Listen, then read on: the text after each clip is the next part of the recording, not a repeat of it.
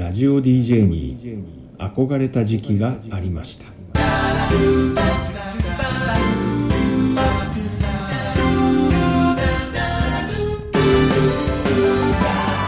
金さんのこれにて一件落着。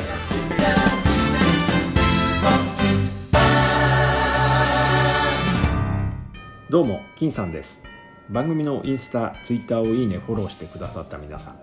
ありがとうございます。メッセージの方もお待ちしてますね。この番組では私金さんが身の回りのよろずごとを親父目線で一見落着していきます。なのでリスナーの皆さんからのたくさんのメッセージでこの番組を盛り上げてくださいね。何卒よろしくお願いします。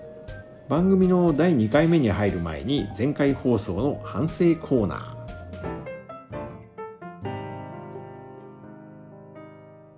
いや自分で聞き返してみて不自然に狙いすぎていて恥ずかしい限りです。あなんか気合が空回りしていたっていう感じですね、まあ、とにかく反省です。ということで今回からはナチュラルに脱力系で進めていきたいなと思います。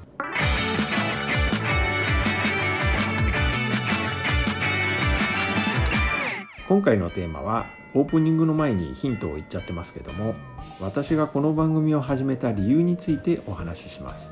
私には中学時代ラジオ DJ に憧れて番組放送の真似事をしていた時期がありました。当時家にあったラジカセ、まあ、ラジカセっていうのはあのラジオカセットの略でテープレコーダーにラジオが搭載されている機材です。そのラジカセにはトランスミッターっていう FM 電波で音を飛ばせる装置がついてましてそれを使って自分の番組を放送してました。って言っても周囲 100m 程度しか電波が飛ばせない装置だったのでおそらく番組リスナーはいなかったんでしょうけどね。というよりもまあ全然リスナーがいるかどうか把握できてないっていう状態です、まあ、それでもラジオ DJ をやってみたくて台本を作って選曲を考えて60分の放送テープを丸1日かけて制作して毎週のように放送してました、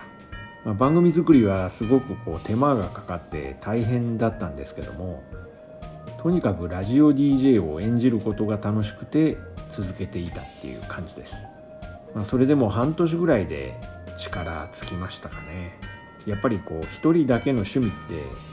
続かないですよね。本当のラジオにはちゃんとリスナーがいて放送された番組に対してリスナーからの反応がありますしリスナーとのコミュニケーションを通して番組の中身が広がって充実していきますよね。一人の世界では広がりがないということに、まあ、中学生の私は無意識に気づいていたんだと思います。でモチベーションが保てずにやめたと。まあ、100m の発信機で私の憧れは叶えられなかったっていうことですね。そして40年以上経過した今世界中に番組配信できる環境を得ることができました。インターネットで誰でもラジオ配信できる環境。まあ親父なんでこの便利な環境に気づいたのが最近なんで、まあ、ここはちょっと恥ずかしい限りなんですけども。まあ、皆さんから見て今更感が強いとは思いますがそこは年寄りをいたわる気持ちで多めに見てくださいね。私の中では中学時代の憧れが再び蘇ってきています。今度は周囲 100m じゃなくて広く番組を配信できるんで夢が膨らみます。どれだけのリスナーさんと番組を共有できるのか。この放送を通して一人でも多くの人とコミュニケーションを図っていきたいなと思ってます。というとても個人的な理想で番組を始めたわけです。中学時代に憧れたラジオ DJ の夢はネットラジオで一見落着できるのでしょうか。これがこの番組の最大のテーマです。うん。2回目にしてようやく番組テーマが分かったとこで今回の番組は一見落着。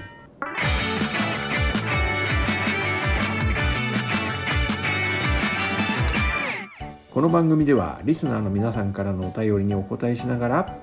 コミュニケーションの輪を広げてまいります。リスナーの皆さんのよろずごとにアロフィフ親父の視点でゆるーくお答えしていきますので番組レターボタンをポチッと押してどしどしお便りをお寄せください。